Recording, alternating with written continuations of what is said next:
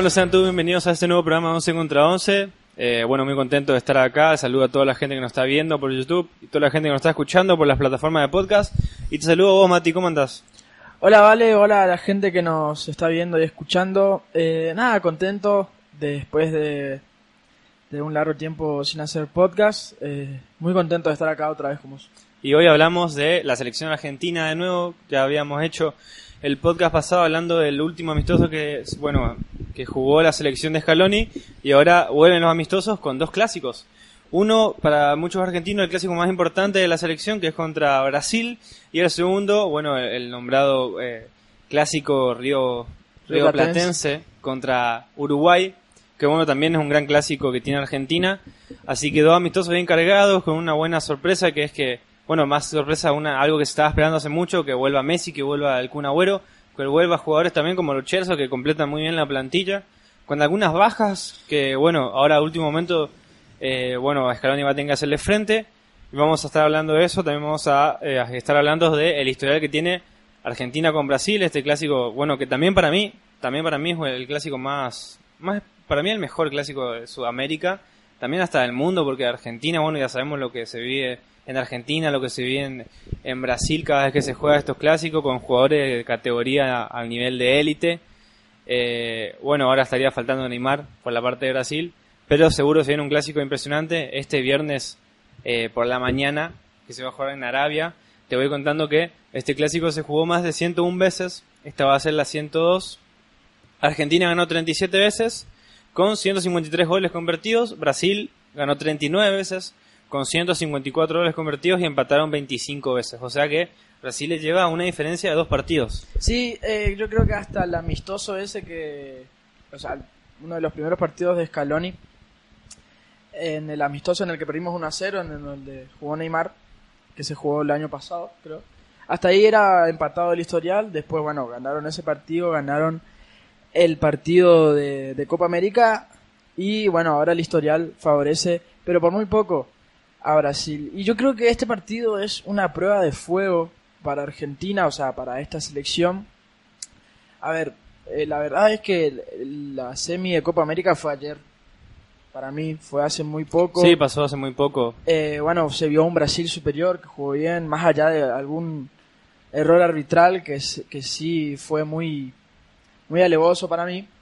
Pero Brasil jugó bien. Brasil jugó mejor y vimos un nivel de Dani Alves que parecía a su nivel del Barcelona. Bueno, y más allá de que haya sido ayer el partido, eh, yo pienso que tenemos una selección más confiada, con jugadores más asentados, y yo creo que va a ser un lindo partido, ¿no? Y también depende de, de la intensidad que proponga Brasil. Yo estoy seguro que de parte de Argentina va a haber mucha intensidad, porque tenemos jugadores que quieren estar sí o sí en la selección, quieren su lugar tal así como Lautaro Martínez, Acuña, Alario, jugadores que quieren, que quieren mucho la selección. La verdad que se está demostrando mucho en la selección últimamente eh, el hecho de que se esté disputando los puestos, que cada uno se dispute. Eh, por, parte del mediocampo, por parte de la delantera también, ahora vimos un Lucas Alario que se encendió en los amistosos contra Alemania. Eh, o Campos, eh, bueno, delanteros, también defensores, un Foy que le está peleando el puesto a Sarabia, eh, o capaz que sea hasta al revés, que Sarabia le pelea a Foy, ya hablamos de esto en el podcast pasado, de la posición nueva que ocupa Foy en la selección, también estos, estos defensores que están surgiendo como Martínez Cuarta, que está sacando el puesto a, Otamendi, bueno, solo muy, hoy en día muy pocos son los puestos asegurados en la selección. Podemos hablar de Paredes, Tagliafico, Messi, pero muy pocos son. Eh, también te quiero preguntar después un poco sobre la, el, arquero, porque vemos una entrada muy superior al nivel de anteriormente, pero también vemos un Marchesín que viene encendido en la Liga de Portugal. Yo escuché y leí que Andrada es el arquero para estos dos amistosos, pero bueno, vamos a ver qué pasa. Yo creo que para mí hoy en día el arquero titular tiene que ser Andrada porque es el que mejor está. Para mí los jugadores en los puestos tienen que ser los que hoy en día son los que mejor juegan, así que en ese caso me quedo con Andrada. Y nada, yo creo que va a ser un partido hermoso, sí. Bueno, por parte de los convocados eh, se bajaron dos, que son, bueno, Roberto Pereira, jugador del Watford, que sufrió una lesión en el al derecho, y por parte de también Marcos Rojo, que bueno, eh, la verdad que no, no sabemos muy bien por qué se bajó de la selección, pero fue una baja repentina. Entonces los convocados estarían con los arqueros eh, Agustín Marchesín, que viene del Porto, Juan Muso, que viene del Udinense, también un buen presente de Juan Muso, Emiliano Martínez, esta joyita que presenta el Arsenal, y Esteban Andrada por parte de Boca. Después por parte de los defensores están Juan Foyt, que bueno, viene del Tottenham, Profesor Sarabia, Nicolás Otamendi, Germán Pesela, Walter Kahneman, Nicolás Telafico y Nehuen Pérez, este chico que también le viene rompiendo en Portugal. Después en los volantes aparece Guido Rodríguez, Giovanni Lo que vuelve a la selección después de su gran lección, Leandro Paredes, Nicolás Domínguez, Rodrigo de Paul, Marcos Acuña y bueno, Lucas Ocampos, que también se adhiere a, a la selección del amistoso pasado que ya estuvo. Y por los delanteros, bueno, se adhiere de nuevo Lionel Messi, de nuevo también Sergio Agüero, Nicolás González del Stuttgart, que vuelve a aparecer en la lista. Bueno, Lucas Alario, que eh, después de la selección también tuvo muy buen presente en el Bayern Leverkusen. Lautaro Martínez, que ya es casi un, un, llamado permanente. Y, eh, bueno, Paulo Dybala, que también viene rompiendo en la Juventus. Para vos, Nico González es una sorpresa, ¿no? Y sí, me parece que sí. La verdad que no se pudo eh, demostrar mucho en el amistoso pasado porque jugó poco. Entró de titular en el segundo partido, pero jugó muy poco, no se lo veo mucho. Pero eh, yo lo vi mucho en, los Panamericanos, jugó muy bien en la Sub-23. Bueno, de parte de, de, la lesión del Tucu Pereira, se sabe que lo va a reemplazar Alexis McAllister, que Alexis McAllister estaba convocado para la Sub-20, junto con Saracho. Bueno, McAllister va a ir para la convocatoria de la, del primer equipo. De Marco Rojo todavía no sé. No, porque fue muy repentino, sí. Sí, fue muy repentino. Y bueno, no, están, no está Icardi, ¿Podemos hablar de los que no están? Sí, eh, bueno, jugadores que se merecen también. Bueno, también se dan cuenta que no hay ningún jugador de River por parte de que ahora viene la final de la Copa Libertadores y no, no quisieron arriesgar. No sé si fue parte de que River le pidió a Scaloni o Scaloni no quiso arriesgar a los jugadores de River. Este, ya vimos también en las eliminatorias, en, en los amistosos pasados que iba a ser previo al Superclásico. No fue ningún jugador de Boca, no fue ningún jugador de River. Esta vez no fue ningún jugador de River y tampoco están jugadores como dice Matías Icardi, que la viene destrozando en, en, el PSG. Igual hay mucha competencia en el número 9 para mí. Esto es opinión personal, para mí es Agüero y Lautaro Martínez la competencia. Sí, la verdad que hay mucha competencia, pero a mí también me, parece algo feo que no se lo llame a Icardi.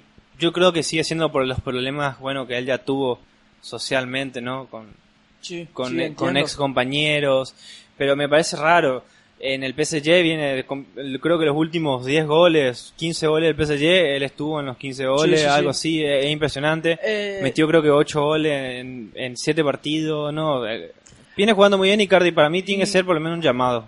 Bueno, dijimos la sorpresa de Nico González, la sorpresa de que no está Icardi, y otra vez el capricho de Scaloni de llevar a Guido Rodríguez. A ver, quiero decirlo bien, yo no discuto la calidad de Guido Rodríguez. Eh, seguramente en América es un jugadorazo y la verdad que juega muy bien seguramente, porque no, no veo los partidos del América, pero hay mejores mediocampistas para convocar.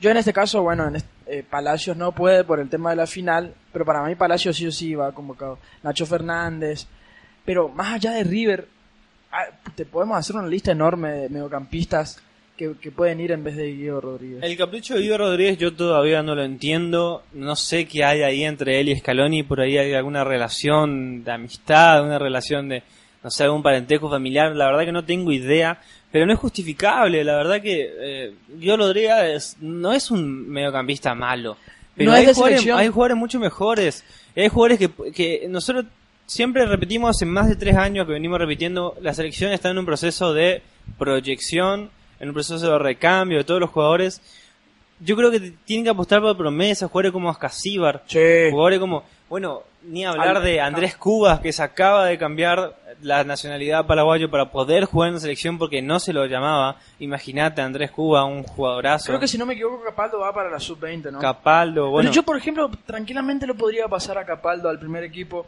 por Guido Rodríguez. Pero, pero bueno, son cosas del técnico, no, no, ya no se puede cambiar la lista ni nada. Pero bueno, para mí sigue siendo un capricho. Es más, hasta puede ir Lisandro Martínez, que, que, que también está en la sub-20, ¿no? que Lisandro Martínez últimamente está jugando de mediocampista en, el, Ajax. Sí, sí, está jugando de 5, lo ponen de 5. Lo ponen de 5 y rinde. Rinde, su posición natural es central, pero rinde también de 5. Yo incluso lo pondría a Lisandro Martínez por Diego Rodríguez, pero bueno, Cuestión es que la, la convocatoria está muy buena, más allá de, de algunos jugadores, está, está buena, me gusta.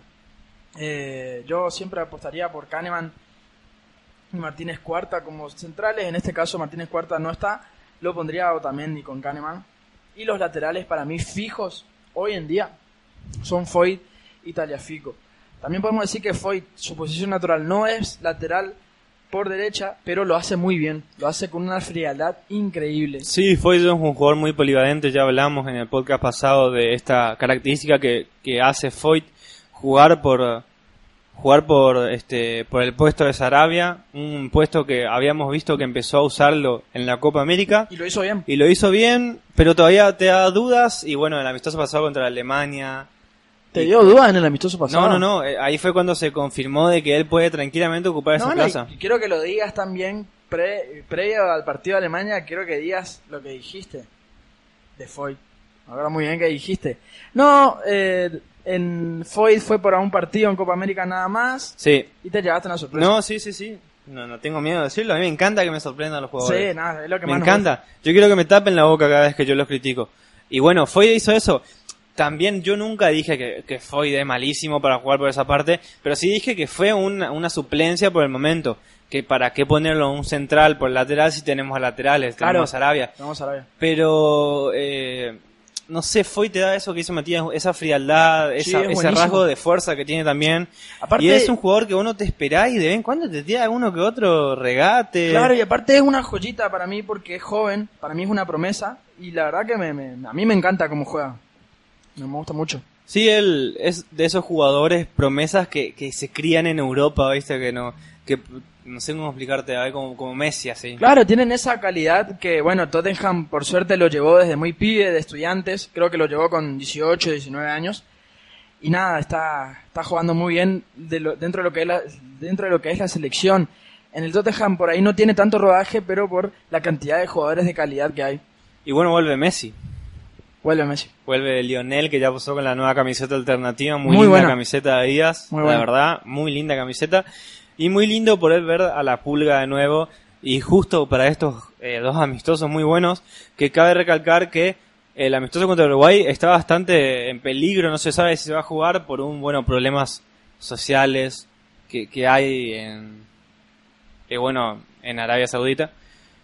No, no hay mucho de qué hablar, eh, hay cortes de ruta, corte, no, la gente no va al trabajo, los chicos no van al colegio, está muy peligroso. Todavía no se sabe si se va a jugar el amistoso a pocos días, porque es el lunes contra Uruguay. Pero bueno, eh, la verdad que si está tan peligroso, yo no, tampoco, este, No, no me arriesgaría. no, no me arriesgaría.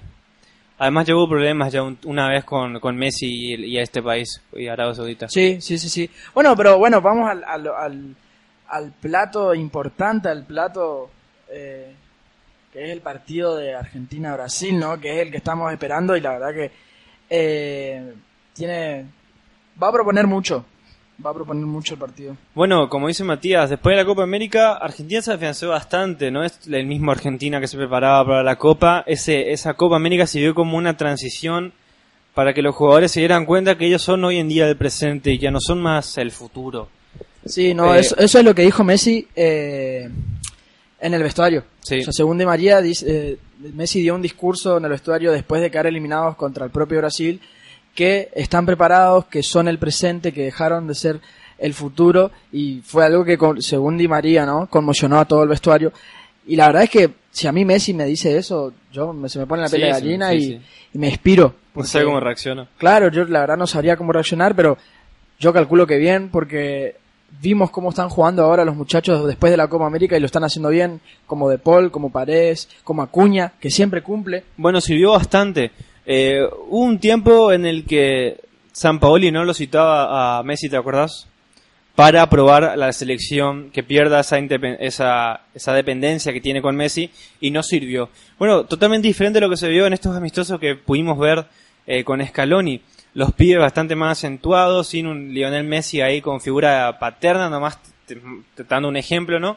Este, y se plantaron bastante bien contra Alemania, sacaron un 2 a 2 bastante regular, en el segundo tiempo jugaron un partidazo. sí, sí. Después todos los otros partidos pudieron ser bastante superiores a las selecciones rivales. Y bueno, ahora viene, viene Messi, viene a establecer un poco más la plantilla. Si estuviera River para convocar jugadores, yo creo que ya hubiésemos visto la lista, eh, por lo menos preliminar, para la Copa América que se viene. Vos, vos, vos sabés que yo apuesto, yo confío plenamente en un doble 9, sí o sí, pero no solo para este amistoso. Yo pienso más allá, que es de las eliminatorias y la Copa América que se viene, y, y para mí, eh, sí o sí Messi iría de... de, me- de Enganche. no, no, no sé si enganche, pero de 8, o sea, de 8. Me explico, de mediocampista por derecha. Sí. Que ese pasaría como extremo. Sí, igual Messi vos lo puede donde lo quiere y va a jugar. Claro, en realidad Messi no tiene posición. Él juega donde se le canta el juego y juega bien. O sea, vos decís el doble 9 entre Agüero y Lautaro y Martínez. Lautaro. Y yo diría por un 4-4-2. Los cuatro serían Acuña, el doble 5 de Poli Paredes, o de Poli Lo Celso, o de Poli Palacios. Eh, perdón, perdón, perdón. O Paredes y Lo Celso, o Paredes y Palacios. Y el eh, por, por derecha Messi. Y arriba Lautaro y Agüero. O también como enganche, pero yo creo que más se lo podría explotar a Messi por derecha. Y yo por izquierda sí o sí Acuña. Sí, ya sabemos que vos tenés ese, ese Sí, jugador ahí en el... es, es mi debilidad, pero porque el chabón no solo es bueno aguantando la pelota, tirando centros, sino que también te da eh, es- esa marca que Di María no la tiene. O sea, Di María es un jugadorazo. A ver, Acuña, ya hablamos ya de su papel, tiene un, un protagonismo cada vez que entra a la cancha, si bien no es el jugador que vos decís a nivel categoría como Dybala, Messi, Paredes, es un jugador que le da mucho a la selección y cuando juega sabe cómo jugar en la selección, es de esos jugadores que, que juegan mejor con la casaca de la selección que con la casaca del club, ¿entendés? Sí. Y bueno, a mí también me encanta, pero eh, en este amistoso probaría a los Chelsea por izquierda para poder jugar de ese doble 5 entre De Paul y, y Paredes y que juegue los Chelsea, yo quiero que juegue. Entonces yo no sé dónde ponerlo y yo creo que el cambio que yo veo ahí eh, antes de Paul es Acuña, entonces yo lo pondría, pero eh, siempre Acuña entrando en el segundo tiempo porque es un jugador que si no si no juega en el principio juega en el segundo para mí siempre. Este, y la verdad que muy contento por la convocación que, que tuvo Argentina, muy contento por lo que viene haciendo Scaloni en la selección.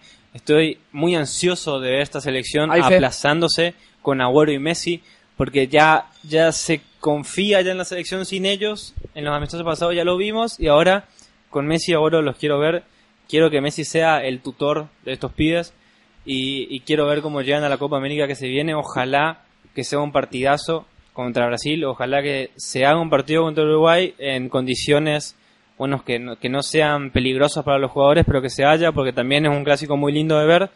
Eh, un Messi que viene explotado, además, eh, después de venir la lesión, viene haciendo un Agüero, Agüero que juega, está jugando muy bien. hizo un hack trick, Agüero también viene liderando el City, un Manchester City que viene jugando muy bien también, más en UEFA Champions League.